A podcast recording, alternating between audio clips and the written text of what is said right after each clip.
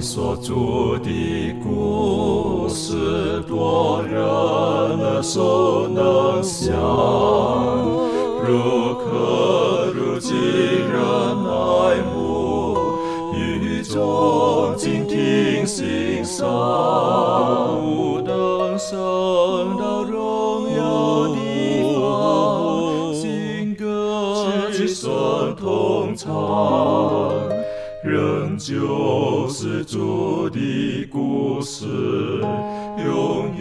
转将不完。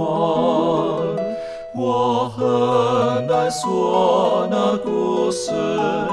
永垂不朽传万代，在天仍然的诉说主耶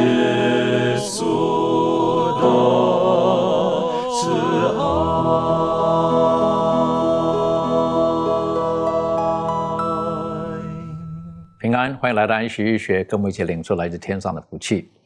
还记得我们上一次一起学习的就是圣经当中啊、有很多的历史的部分，我们可以从历史当中可以晓得上帝是又真又活的，而整本圣经也都跟今天很多考古所挖掘出来的很多的历史的这个证据，然后是都是相吻合的。而今天呢，我们也一起来探讨一下，当我们在打开圣经、研究圣经、解读圣经的时候，有一部分也是很重要的，就是关于圣经当中的预言这一部分。那圣经当中提到预言这一部分，我们应当如何去去解读它，去正确的认识它，然后对于今天的我们有没有什么特别的帮助？在开始研究的时候，我们恳求圣灵来帮助我们，我们一起低头，我们特别请文坛为我们这开始的祷告。好，我们一起来祷告。天父，我们感谢赞美你，谢谢你赐给我们圣经你的话语，也亲自为我们存留你的圣经到今天。主，我们知道圣经，知道我们人生以及信仰的方向。主，你也特别借着圣经预言到我们的未来。主，我们感谢你，让我们在学课的时间一同来研究探讨。我们需要你的圣灵来亲自教导我们，以致让我们能够明白，激发我们更多对圣经的渴慕，也一直让我们的信仰，让我们的生活能够立在稳固的圣经根基之上。我们这样祷告，自己不配，奉主的名求。嗯，我们上一次提到的圣经，呃，实际上都记录了一段人类的，就是人类的历史，哈，人类全部的历史在圣经当中记录下来了。而当我们在看这历史的时候呢，它是单条线的，继续往前推进的。当我们回头再来研究圣经当中另外一部分关于到预言这一部分的时候，有很多人对预言的一些解读呢，就有不同的一些的一些的呃所谓的这种的法则。那我们在之前我们已经学习过的，有人是用过去式的方式来看预言，有人是用未来式的方式看预言，有的人认为不管过去未来都不重要哈，我们就把它拿出它的属灵含义就好了。而改正教当中有绝大部分有一批呢，呃，他们呢会愿意使用历史，就是圣经的很多预言在历史当中的长河当中是可以被应验出来的。那我认为这是一个比较可取的方式，特别如果我们看到但以理书当中它许多的预言的时候，实际上在历史当中都是可以可以验证的。如果我们打开但以理书第二章的时候，我们就会看见了哈，第二章当中，当上帝他把这个呃历代的意象就赐给了呃尼布甲尼撒的时候，我们就可以晓得历史当中证明了，的确就是随着这个年代而走的。那如果您手中有圣经的话呢，就可以打开到的但以理书第二章当中，我们就可以就可以看见，好，如果从历史的角度来解读这些经文的时候，那是最正确的。这方面是不是可请小龙带我们一起来学习一下？好的，主持人。好，我们先来看一下但以理书二章二十七到四十五节。二十七节经上说，但以理在王面前回答说：“王所问的那奥秘事，则是用法术的、术士、关照的都不能告诉王，只有一位在天上的上帝能显明奥秘的事。他已将日后必有的事指示尼布甲尼撒王。你的梦和你在床上脑中的意象是这样，王啊，你在床上想到后来的事，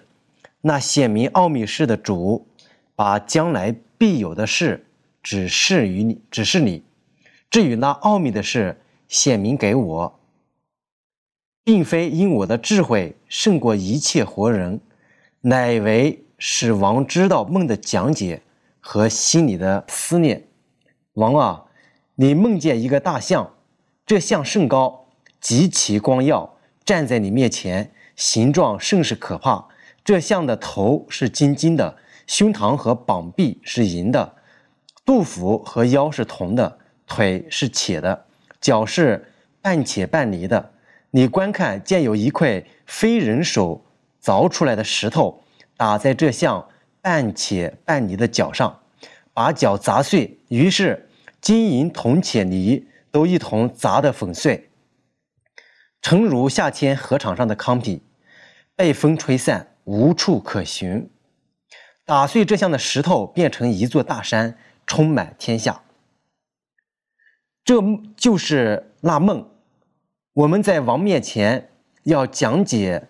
那梦。王啊，你是诸王之王，天上的上帝已将国度、权柄、能力、尊荣都赐给你。凡世人所住之地的走兽，并天空的飞鸟，他都交付你手，使你掌管这一切。你就是那金头，在你以后必另立另信一国。不及于你，又有第三国，就是铜的，必掌管天下；第四国必坚壮如铁，且能打碎克制北物，又能压碎一切。那国也必打碎压制列国。你既见象的脚和脚趾头一半是窑匠的泥，一半是铁，那国将来也必分开。你既见铁与泥掺杂。那国也必有铁的力量，那脚趾头既是半铁半泥，那国也必半强半弱。你既见铁与泥掺杂，那国民也必与各种人掺杂，却不能彼此相合，正如铁与泥不能相合一样。当那列王在位的时候，天上的上帝并必另立一国，永不败坏。也不归别国的人，却要打碎灭绝那一切国，这国必存到永远。你既看见非人手凿出来的一块石头从山而出，打碎金银铜铁泥，那就是至大的上帝把后来必有的事给王指明。这梦总是这样，这讲解也是确实的。好，圣经我们就读读到这里。那么这里呢，就是啊，尼布甲尼撒王他做了一个梦之后呢，他知道他似乎是做了一个梦，但是呢，他却想不起来这个究竟这个梦里面的一些啊一些状况是什么样的。之后啊，经过但以理的这个祷告之后呢，上帝同把同样的这个意象呢赐给了但以理，然后但以理进行为王这个解梦啊。那么这段故事，那么我们透过这段呃，就说表现出来的这个。啊，这个王国的这样一个更迭之间，啊，连续不断的这个更迭。那么圣经本身呢，用何种方式向我们展示解读这个末世的预言的方法的呢？我们来看一下啊。我们看到这个圣经中这个尼布甲利撒王宫呢，这个王国被称为是这个金头啊，因此呢，但以理认为巴比伦是头一个王国。这是我们透过刚才读的这个圣经，我们可以看到，在二章的这个三十八节啊，这里说的说你就是那金头。那么但以理接着说，我们可以看到说，在你以后必另信一国，不及于你，又有第三国。那么在三十九节呢，啊，就告诉了我们说，这个第三国呢是铜的啊，必掌管天下。然后呢，又出现了第四国。在第四十节说，第四国必坚壮如铁，且能打碎克制北物，又能压碎一切。那国必打碎压制列国。我们可以看到，就是说这个从这个金像啊，它的这个金属的这个价值呢，似乎是在慢慢的倒退，啊，从那个金子到银子，叫到铜到铁，它的这个价值呢，越来越不如啊，就是金头的这个贵重了。但是它的这种力量、这种能力、那种硬度呢，似乎是越来越坚硬，啊，越来越坚硬。那么这是这些国家呢接连的登场，中间没有任何的间断，啊，这个大象的本身的这个形象呢，也是符合这一些啊情况的，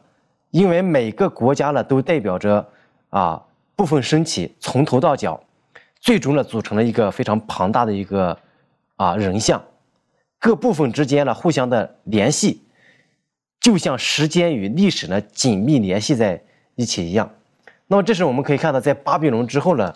呃就兴起来了一个马代波斯啊，它是呃一个接续了巴比伦帝国的一个王国。那么紧接着在马马代波斯帝国之后呢，又有这个希腊。希腊兴起来之后呢，最后呢又有这个罗马帝国呢取代了这个希腊。那么这是我们透过历史呢啊可以看到的。那么在但以理书当中呢，它我我们往后面去看的时候呢，它有四种重复的这个方式啊，不同的在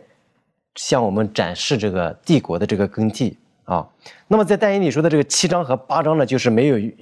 使用人像，而是使用了特定的这些兽啊来表达同样的这个内容。他描述的是四个属地的国度啊，接连的出现，就在但以理书八章出现了三个国家。那么他们呢，从古时开始呢，经历变更啊，直到如今，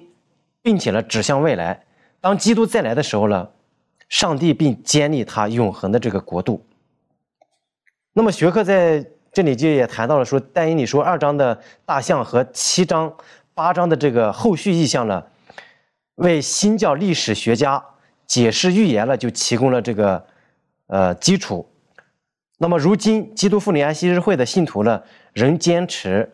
啊这种解释的圣经的这个方法。那么，上帝呢掌管我们透过但以理书，我们可以看到，就是说，上帝呢他掌管着人类的这个历史，他掌管着这个啊王国，无论是他的选民的这个犹太国也好，那么曾经的这个巴比伦帝国也好。我们可以看到，立王和废王呢，都是上帝了，他在掌管着这一切。那么，既然上帝掌管着世上的这个每一个人啊，每一个王国，他也掌管着世界的这个历史。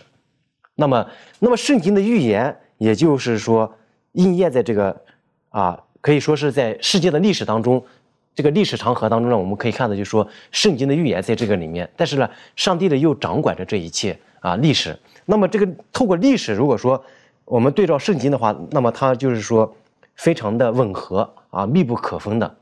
所以呢，我们本会呢坚持使用这种啊历史文本解释预言的这种方法，是非常符符合这个啊啊圣经本身的。的确，当我们如果看到这个圣经当中比较大的预言哈，呃，就是但以理书的这个预言是是很长的历史，上千年的历史的。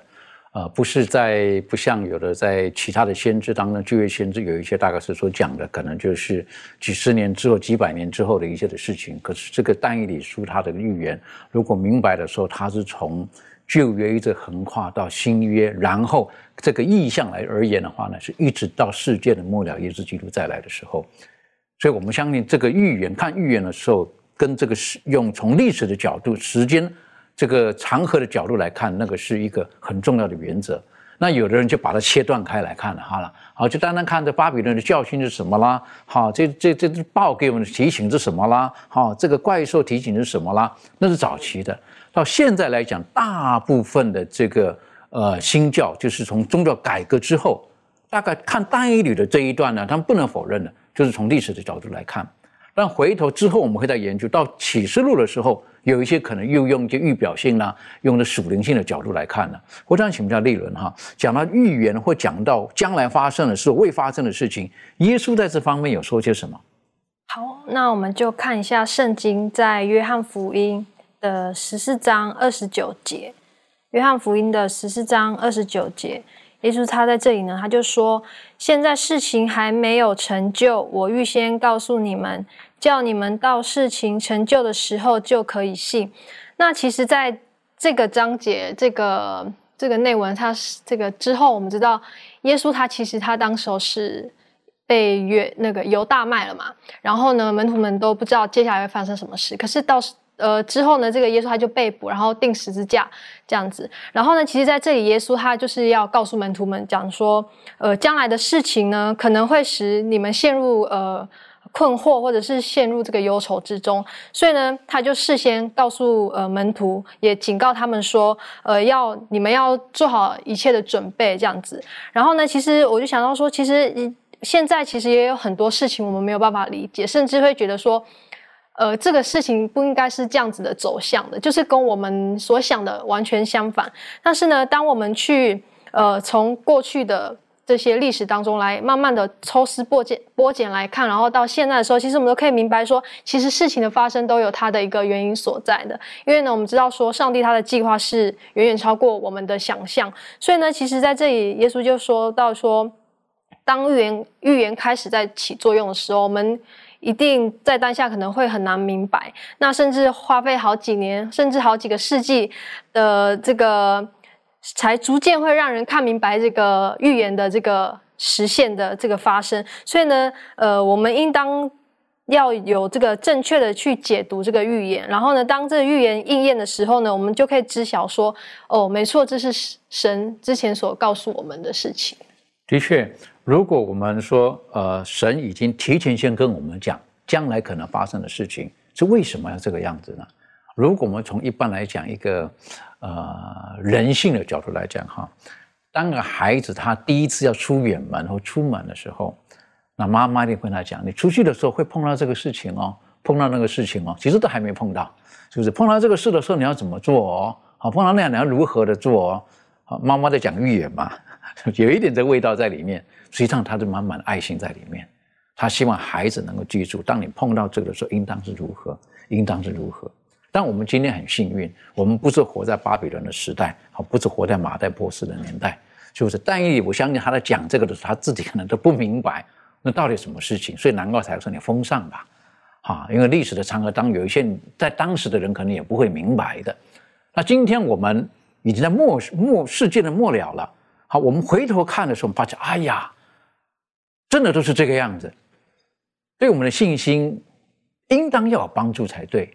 但是有的人可能还是很迟钝的，呃，这方面 庭轩有没有什么可以补充分享的？嗯，对，就是我觉得我们，嗯，其实相较但以理那个时候，他对他所呃讲出来的呃内容，或者是神给他的这些启示，有不明白的地方，对于我们来讲，呃，真的是太，嗯，太幸运嘛，太，呃，就是呃，很很得到祝福，就是我们呃已经可以。看见这个整个的呃事情的前后，但如今我们现在也正在等待的一个呃，就是基督复临的这件事情。那我我想到就是，呃，上帝所启示的这些预言呢，就好像刚才立伦也有提到，就是其实也是因为连续我们的软弱，然后给予我们的一些安慰，好让我们看见这些事情发生的时候，能够叫我们信了耶稣。那我觉得，当我们呃在这个情况里头，然后得到呃看到整个事情的这个发展，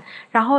帮助我们建立我们的信心，来面对未来的整个呃事情的走向的时候，我觉得我们可以更加的信靠上帝。那我觉得这是一个非常对我们来说呃很好的一件事情。这样的确，所以当我们阅读上帝的预言的时候，我们的信心。会会越坚强，而且我们会越相信圣经所写的是又真又活的。更重要的是，我们相信耶稣一定很快还会再回到这个地球当中来解除这地球当中一切的苦难。呃，研究圣经当中的预言的时候，我们要从历史的角度很正确的去分析、去解读。另外，还有在圣经当中，当讲了提到预言的时候呢，它也有一些的时间单位。而这个时间单位，我们应当从圣经当中，我们可以找到哪些的蛛丝马迹，然后可以正确的去使用。这方面是不是可以请文坛带我们一起学习？好的，啊，我们都知道，我们本会对这个关于时间预言的解释的时候，一般采用这个一日顶一年这样的一个规则。那么，这个圣经根据就在民书记第十四章，呃，三十四节，还有以西结书第四章第六节。呃，这里圣经说。民书记十四章三十四节，按你们窥探那地的四十日，一年顶一日顶一年，你们要担当罪孽四十年，就知道我与你们疏远了。啊，另外一节第四章六节，再者你满了这些日子，还要向右侧卧，担当由大家的罪孽。我给你定规侧卧四十日，一日顶一年。我们注意到这里是上帝他自己在预言一段时间性历史的时候，他用这个一日顶一年的这种方式，他没有直接就是说以色列要在旷野漂流四十年。那么重点是，呃，那么我们为什么可以把这两处经文啊应用到这个其他的预言里面去解释？我们如何能够证明这个原则它适用于其他的这个预言型的预言是恰当的？那比如但以理书里面，呃，第七章关于这个第四兽那个小角它掌权的时间，讲到一载、二载、半载。那这个时间呢，在启示录里面也多次提到，呃，四十二个月或者一千呃两百六十天等等。那么另外但以理书第八章呢，十四节也特别有一个时间，就是到两千三百日，圣所就必洁净。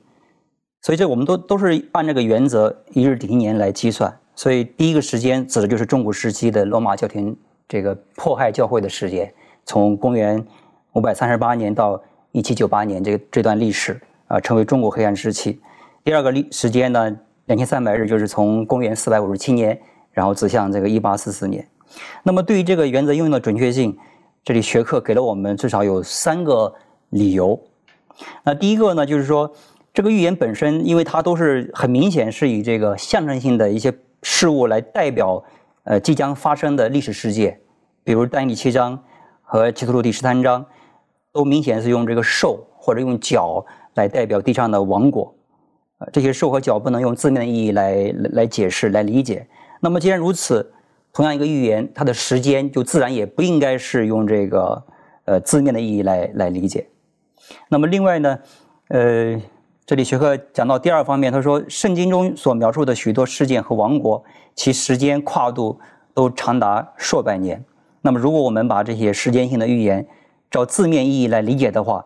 那就解释不通。但当我们能够用这个一日顶一年的这个原则来计算的时候，预言的时间就会与这个历史的事件会这个严丝合缝的去对应上。那么，另外还有一点呢，就是。呃，圣经在记载这个关于时间性预言的时候，它的记述方式是非常特别的，所以它本身就给了我们一些线索，让我们能看到关于这一方面是不可以用这个字面去理解的。比如说，呃，但以理八章第十四节的这个两千三百日圣所就被洁净，它原文是说，呃，两千三百个晚上和早晨。所以一般的话，我们描描写这个具体时间的时候，我们不会这样去讲。所以这也是一个线索，让我们能够。呃，可以看到它应该是象征性的，而不是实际意义的这个时间。的确，所以当呃当我们在看预言的时候，有的时候我们到底看见一些数字，是不是就是它字面上的所写写所写的是这个样子呢？那当然，我们如果用到呃刚才的这个两个经文当中提醒我们，我们解释预言的时候，很多时候我们会时间性来讲，我们会套上这个一日抵上一年的时间。那如果用这个一日抵一年，然后我们来套在但以理还有启示录的一些数字的时候，那就能够比较容易去解释它了，而且能够吻合的。而且，呃，所以说圣经当中，刚刚这个文坛带我们学习的，有一些东西是表号的，例如说有些兽啦，有些东西出现了，那是预表的。我们不能讲哦，它就是就是那头狮子，好，它这么做的这个事情，好，它飞起来了等等的，实际上所代表的那个是巴比伦，好，那是代表的。那同样的，当这个日。一日的时候讲了多少日的时候，那也是表号在这个里面的，哈，有表号在这个里面的，有一些，有些可能就可以直接所讲的，就是这几天，哈，那但是看预言的时候就不是了。可是当耶稣基督说到他说我三日后就会复活，那那真的不是三年以后才复活啊？如果你这么解释，耶稣说的不是，他说讲的就是很实际的，因为他不是在讲个，不是在我们在看这个预言的这一部分了。好，那我在想，当我们在看这一切的时候呢，我们会会晓得，在但以理书当中呢，有有一些的这个呃数字呢，我们是觉得是蛮特殊的。刚才文坛带我们所一起学习呢，是提到的是一日，哈，但实际上在但以理书当中呢，特别也有提到的有一个它那个单位呢，它是用周，啊，一周一周到底有几周来代表的，是不是？啊，当然那个一周等于七日，七日还是要用年来换算。这方面明兰可以带我们一起来学习吗？单一礼数的这一部分。嗯，好，我们来看一下这个单一礼数的第九章二十四节到二十七节。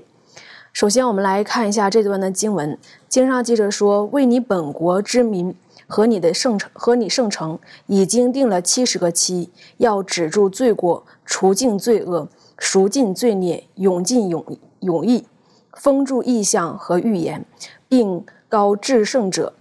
你当知道，当明白，从初令重建耶路撒冷，直到有受高君的时候，必有七个期和六十二个期。正在艰难的时候，耶路撒冷城连接带壕都必重新建造。过了六十二个期，那受高者必被剪除，一无所有，必有一王的民来毁灭这城和圣所，至终必如洪水冲没。必有征战，直到一直到底。荒凉的事已经定了，一期之内，他必与许多人坚立盟约；一期之半，他必使祭司与贡献止息。那行毁坏可憎的，如飞而来，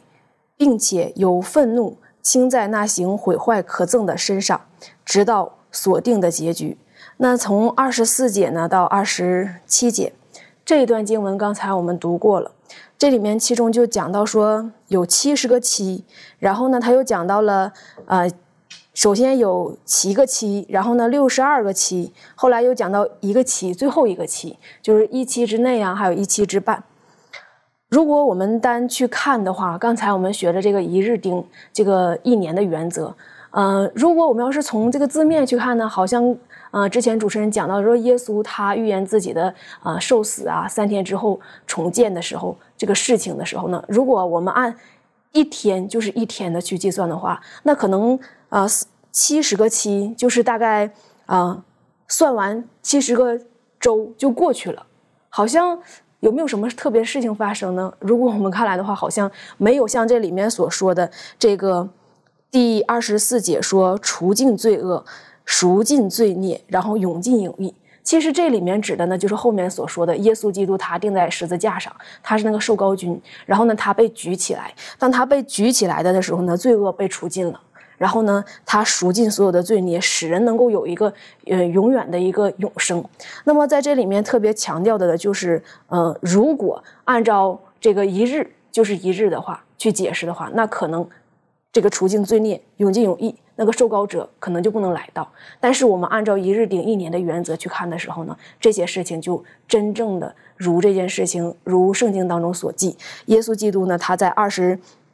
七年的时候呢，他呃公元二十七年的时候他受膏，然后呢到这个主后三十一年的时候呢，他又呃钉在十字架上，这个是。应验圣经当中这里面所记的七十个期，所以我们就看到这个一日顶一年的原则，在一些预言当中，它是非常实用的，而且是非常准确精准的。的确哈，所以呃，等于说呃，七十个期等于四百九十天，那实际上我们讲的四百九十年，而这四百九十年呢，是在整个单一里它的长这预言长河当中，其实是很重要的一部分。特别是在但以理第八章十四节，两千三百日圣所就被洁净等等，这是一个很重要的。因为天使他本于他的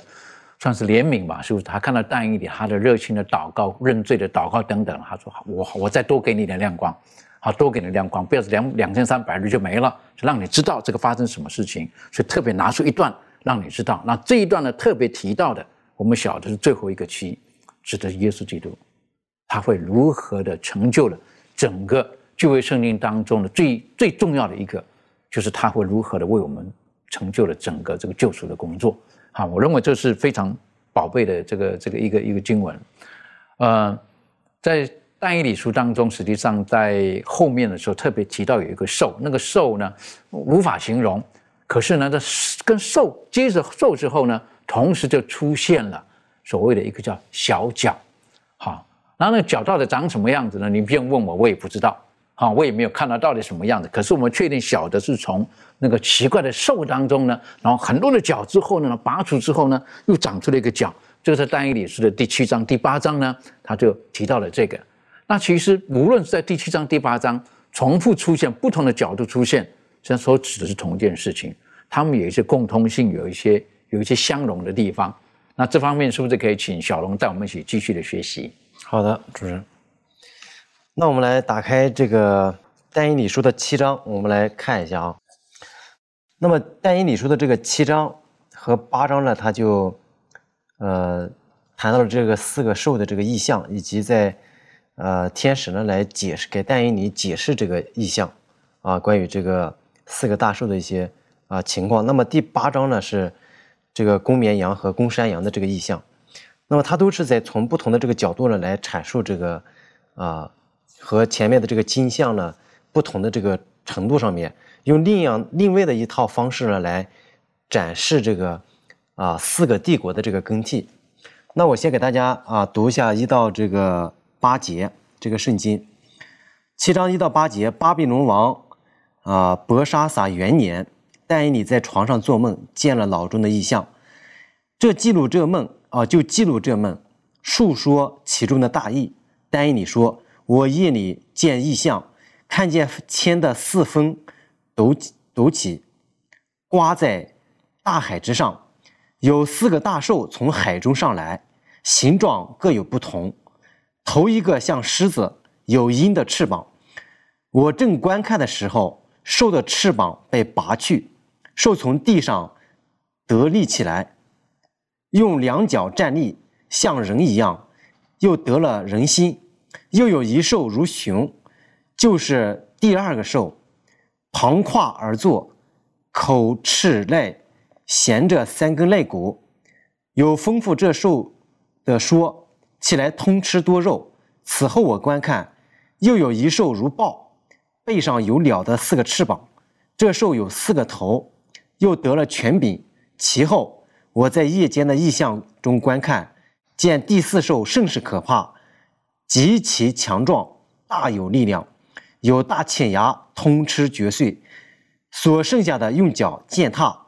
这兽与前三兽大不相同，头有十角。我正观看这些角，见其中又长起一个小角，先前的角中有三角，在这角前连根被它拔出来。这脚有眼，像人的眼，有口说夸大的话。这是我们透过这个但以理书啊七章一到这个八节，他所阐述的。那这个但以理书的七章和八章里面，这个小角，它们有一个共同的特征，以及我们结合到这个启示录的十三章的时候呢，那个这里面就讲到的这个兽啊。那么在学科当中呢，作者给我们做了一个非常好的这个总结。我们在对照这个启示录的十三章，我们啊进行再来看。我们会看得更加的全面。那么在这里呢，在学科当中给我们讲到说，这个兽啊，它有七个共同的特征。那么第一个特征呢是，都以角呢作为这个代号，啊，第二个呢是都是逼迫人的这种势力，第三个都是抬高自己、亵渎上帝的，啊，它都是攻击上帝的子民的。他们的活动呢都有相关的时间和预言，都延伸至世界的末了。第七个呢，就是，都要以超自然的这种方式呢被毁灭。那么这在但以理书的三节呢，还有启示录的十三章的一节，都描述这个这个兽呢，它是从海中上来的。那么四到七节呢，它这个谈到这个四个四个兽呢，它是一个复合体。那么在启示录的一十三章的一到二节呢，也谈到是这样的。那么这个时间呢，就是在但以理书的七章二十五节呢，就谈到说，圣民必交付他手一载、二载。半载，那么一载呢是啊一年，二载呢是两年，半年加起来是三年半，三年半呢也加起来就是一千二百六十天。那么在启示录的十三章的五节呢，就是说他任意而行了四十二个月，这三年半呢就是就是四十二个月啊。那么最后他们的结局呢，在呃这个七章的十一节，我们可以看到就是说那时我观看。见那兽因小脚说夸大的话的声音被杀，身体损毁，扔在火中焚烧。同样的，在启示录里面呢，也谈到了说，最后这个用刀杀人的呢，必被刀杀。这是他们最后的一个被毁灭的一个。那么在但以理说的这个八章二十五节，八章二十五节呢也谈的说，他用权术成就手中的诡计，心里自高自大，在人坦然无备的时候毁灭多人，又要站起来攻击万军之君，至终却非因人手而灭亡。那么，在但以理说的这个七章和八章，以及启示录的十三章呢，我们都可以看到，那么这几个兽它的一些共同的这个特征，以及它的这个特性。那么根据历史呢，我们可以看到，就是说，那么这个第一个兽啊，第一个王国呢是这个巴比伦啊，因为在呃圣经当中，我们可以看到，在但以理书的这个七章的这个啊十七节，就说这个。兽呢是指着这个国家啊，说这四个大兽就是啊，四王将要在世上兴起啊，这个是在二十三节说，那势力者这样说，第四兽就是世上必有的第四国。那么在圣经当中的这个以动物这个兽呢，它指的是这个国家啊。那么我们在对照历史的这个时间啊进行的时候，我们会发现，那么这第一个王国呢就是。巴比伦帝国，那么第二个呢是马代波斯，第三个呢就是希腊。那么之后呢，啊，历史也证明了啊，这些帝国之后呢，世界迎来了这个罗马帝国。那么在但以理说的第二章当中呢，这个且啊代表罗马，这个与泥混合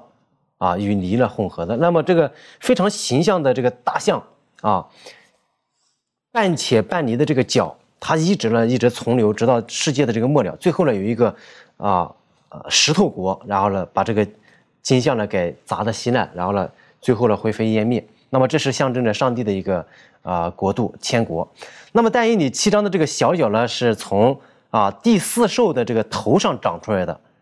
但人属于这个第四兽的这个一部分。那么是什么样的势力是从罗马帝国当中兴起来的呢？而且他的这种宗教政治。啊，影响力至少持续了一千二百六十年了，啊，一载、二载、半载吗？那么我们会研究圣经以及历史的时候，发现那些很多的解经家和宗教改革家也都发现了这个这种势力了，它是非常符合历史的一个和预言的，那就是教皇权，啊，教皇权呢曾经在欧洲十个野蛮部落中呢掌权，并且呢。啊，其中啊有三个根呢，呃连根拔起。那么在啊公元的四五七年左右啊，那么这个欧洲它就是啊分裂了。分裂之后呢，十个国，十国之后呢，这个教皇呢就在五百零八年的时候呢，他借着这个法国的这个皇帝啊克罗维斯进行了这个攻打，啊攻打这个罗马的一些啊一些。不效忠于教皇的这些国家，他首先把这个啊三个连根拔起，就是黑如来、东哥特和汪达尔这三个国家呢，就给毁灭了。那么之后呢，这个啊三这个三十年的这个过程当中，他进行对整个欧洲十个国家进进行扫扫灭，最后呢，啊他就把这个欧洲呢整个统一了十个国家，统一之后呢，就建立了这个教皇权的这个制度，开始了这个一千二百六十年的这个中古黑暗时期。啊，这是我们透过历史呢，啊，可以看到的。这个教皇权呢，在在但以理书的七章二十四节这里特别谈到说，与先前的不同。那么这就表明，它相比于其他部落的这个独特性。在二十五节说，向至高者说夸大的这个话。那么并且呢，他自高自大，以为高级千象之君。这是在八章的十一节所说的，要篡夺耶稣的这个地位，用教皇权。啊，用教皇呢来取而代之，在反宗教啊改革期间呢，那么新教徒呢被屠杀，啊，教皇呢啊迫害至高者的圣名，这都是有一些历史还有历史资料呢所记载的。那么有一些人说是当时的这个教皇啊，借着当时的这个军队呢杀了啊六千万，甚至有的说是啊达到了一个亿的这个啊持守真理的这些基督徒。那么将天上的星宿呢，就抛在地上，这就正好是应验了圣经的预言。而且呢，教皇权啊，妄图了通过取消第二条诫命啊，以及将安息日了后来改到了这个星期日啊，这正好就应验了圣经的这个但以理书七章二十五节的预言，他必想改变节期和律法。那么这是在公元三百二十一年的时候呢，这个君士坦丁皇帝了，他就啊颁布了这个星期日法案啊，当时的这个历史背景把这个安息日呢就改到了这个星期日。那么今天啊。一直持续到现在，还有很多的这个基督教呢，一直持守着这个星期日的这个日子呢，在啊啊敬拜上帝啊，这是一段历史。对这一段历史，我们现在回头看的时候都可以明白。可是当你当时当你在写的时候呢，呃，我们可以晓得，在丹尼里书第二章特别提到的那个像，那个像到两条铁腿之后，接下去就是脚趾头、脚脚踝、脚趾头的部分是半拧半铁的。好，那那个是很特殊的一种的组合，很难组合在一起的。然后就有一个非人手所凿的石头。然而到但以理书第七、第八章的时候，他用兽来形容不同的兽来形容的时候呢，那个时候半泥半铁，我们晓得，如果延续下来的话呢，共同的就是那个小脚。好，那个在人看来那是很小的脚，可是圣经上说他会说夸大的话，他会做很多很奇异的事情。啊，那我们晓得，刚才这个小龙也带我们学习的，他说那是一个嗯教皇权。那教皇权再讲讲的更直白一点，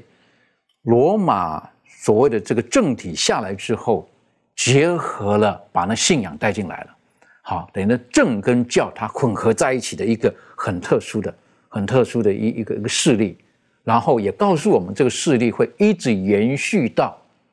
世界的。终了的时候，到终了的时候呢，忽然间会有一个非超自然的能量，这不是能量啊，超自然的一种的现象，超自然的一个情况，然后呢，他们就会被彻底的消灭。那实际上，当我们在看这个小角的时候，然后这个罗马之后的等等的这个势力，嗯，特别是提醒到说这个呃教皇权之外，那我们再提到了一点，为什么要针对这一点呢？那当我们在看启示录第十四章的时候，特别提到三天使的信息，实际上他们之间实际上是有一些关系的，哈，有一些互动的关系在这里，我们可以明白哦，为什么在这个三天使要讲这些话了，是不是？借着这启示录第十三章之后三天的出来，这方面这个庭炫有没有什么你个人的一些的看法，或可以跟我们分享的？嗯，对，呃，我想在这个大英里的第二章。然后呃，特别提到这个国家的预言，一直到这个非人手所凿的这个石头，来呃呃，就是呃成为这样子的呃，就是消灭所有的国度，然后成为一个这个最呃建立这个呃的世界的一个主权。呃，我想这个呃这样子的预言，在啊看见到第七章和第八章这个小脚的力量，呃。其实就是想要来说明一件事情，就是神的这个主权跟神的国度呢，它是永远存在着的。虽然这个世界好像想要去呃反驳呃神的一个。呃，存在或者是想要反驳上帝的一个势力，但是呃，从这个三天使的这个信息里头，他有在帮助我们在导正回来一个最主要的观念，是要引导我们去敬拜那一位呃真正的神，而不是要敬拜那位错误的呃对象。那我觉得我们每一个人都深陷在这个其中，呃，即。呃，我们有提到说这样子的一个事例，它是一直会存到世界的末了，所以我们没有没有一个人呃置身呃世外，所以我们呃为什么这样子的一件呃事情，我们需要去特别去看重，需要去重视，特别是在三天使呃这个信息里头。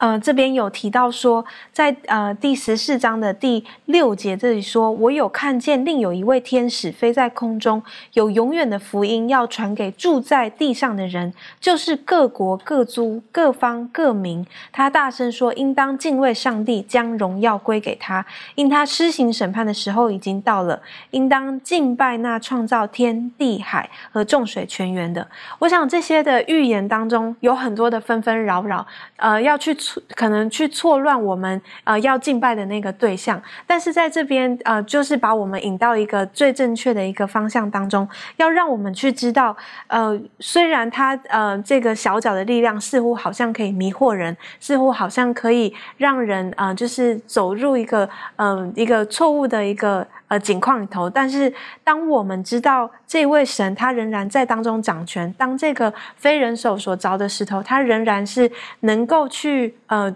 呃有这样子的权柄去处理这样子的事情的时候，呃，我们就更加的有信心。然后，特别是对于我们明白这样呃真理的时候，我们是很兴奋的，我们很期待这样子的事情能够呃发生，以至于让我们在分享这样子的信息的时候是非常有力量的。所以，我想这就是为什么我们这么样子的去宣扬这样子的一个信息，然后也希望更多的人知道。特别提到的是，呃，虽然有那个小角色来迷惑人，但是，呃，会有一个审判，好，等于说会有一个真相大白，会有一个会有一个叫善有善报，恶有恶报，哈，总会有一个正确的结果出来。而他在这个结果的同时，他提醒我们要敬拜那创造和天地海。和其中万物的，为什么？因为我们之前的学习晓得，借着守安息天，敬拜那创造天地海和其中万物的，守着上帝给我们的安息天，而承认他是我们的创造主。但是在这过程当中，这个小脚他的企图要改变节气和律法，这是很大的提醒。到第二天使的时候，也告诉我们福音是什么，就是巴比伦大城怎么样倾倒了，倾倒了。看见这一件败坏的事情的时候。fallen fallen 哈，就是等于说他这他已经败坏到一个程度的时候，再再的提醒我们，你跟他不要有关系，我们跟这么庞大的势力不要有关系，免得我们会跟他一同灭亡。那最安全的呢，就是回到创造主的面前。我想这对我们来言是是一个很大的福音的。我们在看但以理书第七章的时候，刚才这个小龙带我们一起来学习的时候，我们晓得在第七章的时候看着这个兽的时候啊等等，然后似乎好像蛮可怕的。可是我们晓得这个有的时候在看但以理或启示录的时候，甚至看一些其他的预言书籍的时候，我们不能用。很简单的一条线哦，它记录在前面的，就是发生在前面；记录在后面的，接着发生的，不一定是这样的。有的像比如说第七、第八章，它是重复的，重复的。好，它不同的角度来提醒我们这事情的发生，是同一件事情，它从不同的角度去看。可是，在第七章当中呢，就揭露了一段，就是地上在发生这个事情的时候，其实天上也是有的事情在进行的，有一些，有一些也是有一些事情。在持续进行的，所以在呃这个但以理书第七章第九到第十四节的时候呢，它是说明了一些的事情。那是不是可以请文坛带我们继续来学习？嗯，好的，呃，没错，但以理七章和八章其实它们是一种平行的关系，所以呃这里经文七章九到十四节，然后他另外给了我们这个八章十四节和二二十六节，其实他们是这个呃一种平行的关系，他们都指向。一个历史事件，就是我们知道的这个天上的查案审判。呃，那么七章九到十四节向我们展现了这个审判的场景啊，我们稍微来呃看一下。就到这里说，我观看见有宝座设立，上头坐着亘古常在者，他的衣服洁白如雪，头发如纯净的羊毛。宝座乃火焰，其轮乃烈火，从他面前有火向河发出，侍奉他的有千千，在他面前侍立的有万万。他坐着要行审判，案卷都展开了。第十一节，那是我观看见那兽因小脚说夸大的话的声音被杀，身体损坏，仍在火中焚烧；其余的兽权柄都被夺去，生命却仍存留，直到所定的时候和日期。我在夜间的异象中观看，见有一位像人子的驾着天云而来，被领到亘古常在者。面前得了权柄、荣耀、国度，使各方各国各族的人都侍奉他。他的权柄是永远的，不能废去。他的国必不败坏。那么，我们结合前面知道，这个事件发生就是在这个第八节的这个小脚掌权结束之后，也就是中世纪这个迫害一七九八年结束之后。那么，通过这个十节和十三节哈，我们可以嗯。确定哈，这个审判它是发生在天上的查案审判，因为这里说到，他作者要先审判，案卷都展开了，然后十三节说，有一位像人子的驾着天云而来。那么注意到来到什么地方？他不是到这个空中地上，而是被领到这个亘古常在者面前。所以这里的这个事件不是这个耶稣复临时的那个场景，它是会一直到延续到这个耶稣复临的时候。那这个审判在这里让我们知道是在这个教皇权瓦解之后。那么具体会发生在什么时间呢？那么但以理第八章这这个预言呢，就清楚的指明了，他所指的就是到这个一八四四年两千三百日结束的时候，开始天上这个查案审判。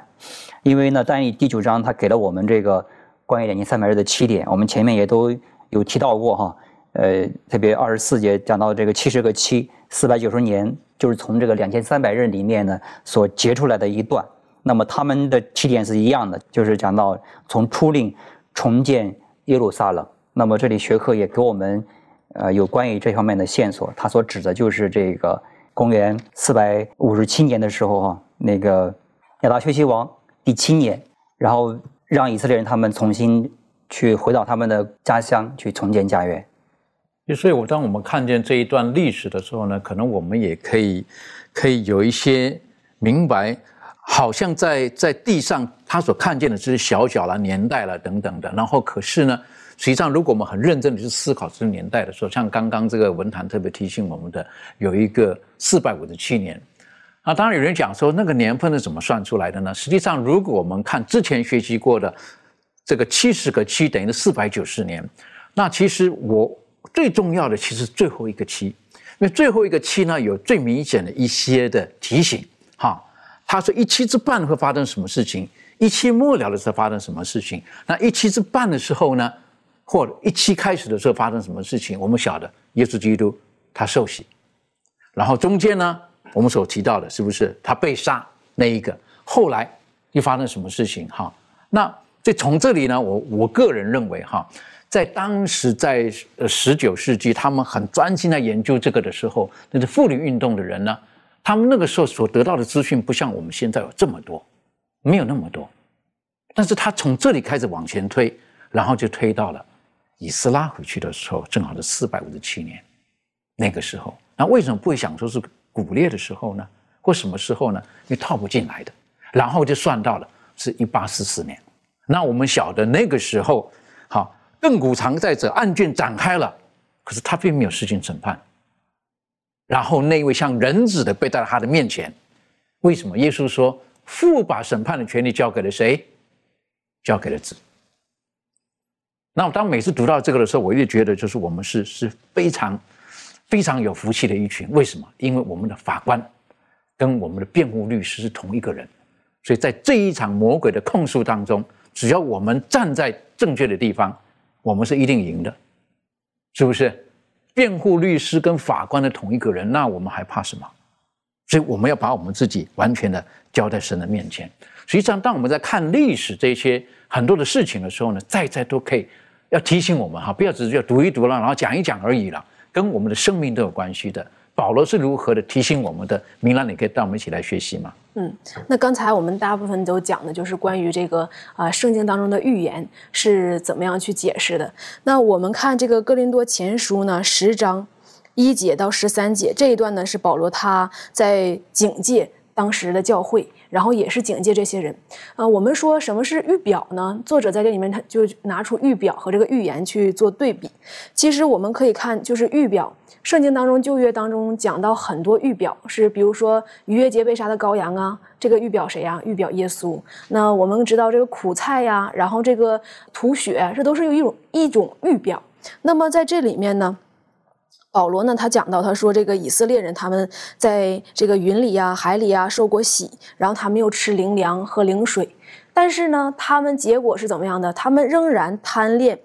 他们就是说，他们领受了上帝的恩典，但是呢，他们仍然贪恋这个罪恶，然后呢，他们又去试探上帝，他们去犯这些罪恶，结果呢，他们不得上帝喜悦，他们就倒闭在旷野当中，他们。就是虽然你领受上帝的恩典，但他们的结果是怎么样？还是倒闭在旷野。然后呢，他们犯罪还要去试探主。所以保罗他在这里面引用摩西当时所写下以色列人他所有的经历，然后呢，他要警戒这些人，说当下的人，当然了，今天也是警戒我们了，也告诉我们说，我们曾经也像以色列人一样，他们领受上帝的恩典，我们也领受上帝的救恩。耶稣基督为我们每一个人钉死在十字架上，我们都有得赎的希望，所以，我们每一个人呢，都是领受上帝恩典的人。但是呢，我们要不要像这个以色列人一样，贪爱这些罪恶？然后呢，他们在罪恶当中去犯罪，然后去试探主呢？我们的人生是不是要像他们一样？这个就是我们自己个人的选择，是不是要像他们一样去发怨言呢？所以保罗他在这里面告诉我们，他说要警戒我们，作为在第十一节他说他们所遭遇的这些事都要作为借鉴。那么今天圣经当中的这些预言、这些历史、这些象征，是跟我们每一个人都有实际相关性的。我们怎么样去看待这些问题？我们看了之后，我们自己有什么反思？和我们个人有什么样的关系？这个是非常重要的。不是我们看过历史了之后，看过预言了之后忘了，没有关系，无所谓了，像看故事一样走马观花，而是实实在在的，就是这些预表是和今天我们每一个人，我们在生活当中，我们在信仰当中有一个怎样的改变？这个是作者向我们所强调的。对我们很谢谢保罗提醒我们哈，在圣经当中有预言，可是也有很多东西是预表的。例如说那些的兽预表的是国度，那公山羊、公绵羊预表的是什么？可是，在更早之前，如果说在以色列的历史当中，在圣所里面所进行的很多的事情，也很多也都是表号。所以保罗他特别提到的是，耶稣就是那个磐石，他就是那个灵水。好，等于说我们想到的摩西在那个时候是不是磐石裂开了，耶稣基督舍了他的生命了，然后水就流出来了，人就因此呢可以存活了。那我们那是预表的东西，可是我们的属灵生命呢，可以因此呢很丰富的被造就。而在圣经当中有提到了很多，例如说，呃，施约翰说：“看啊，上帝的羔羊。”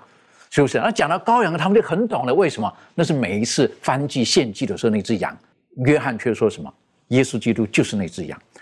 我们在旧约当中所预表的那个呢，就是耶稣基督。摩西他举铜蛇的时候，耶稣他也说到了，摩西怎样举铜蛇，那好像这个预表。可是耶稣说，将来有一天，我也会被举起来。所以，当我们在研读圣经的时候，有的时候不能单单就看字面。好，预言的部分，我们要正确的从历史的角度去观察。然后去求主给我们亮光。当看到一些预表的时候，我们不能看到哦，那个就是蛇，哦，那就是龙，哦，那只就是牛，那个就是羊。实际上它背后的含义是什么？我想有一些我们不明白的地方。很重要的，耶稣基督他离开世界的时候，他给门徒美好的应许。他说：“我离开了，我又差另外一位保惠师，另外一位帮助的人来帮助你们。他就是真理的圣灵，他会教导你们。”想起我对你们所说的一切的话，就是圣经的话。所以每当我们研读圣经的时候，一定要恳求圣灵亲自教导我们，让我们愚昧的心得以明亮起来，让我们的人生应着上帝的话语，使我们前面的路可以越走越光明。让我们去低头，我们做祷告。谢谢主，今天我们在学习的时候，呃，当我们有的时候我们打开圣经在看预言的时候，可能我们觉得很艰深。有的时候我们觉得这段历史我们不是很明白，但主赐给我们一颗愿意学习顺服的心，更让我们相信你是贯穿整个历史的神，你是历史的主宰，所发生的一切的事情都在你的时间表当中。我们知道圣经当中的预言已经绝大多数都已经应验了，我们今天在等的最后一个事情的应验，那就是耶稣基督德国降临。回到我们当中，父啊，帮助我们，让我们握着这个信心，继续的在你的圣经当中，在你真理当中，继续的去学习，去寻找生命的粮。谢谢主，你爱我们，祷告是奉靠耶稣基督的名求，阿门。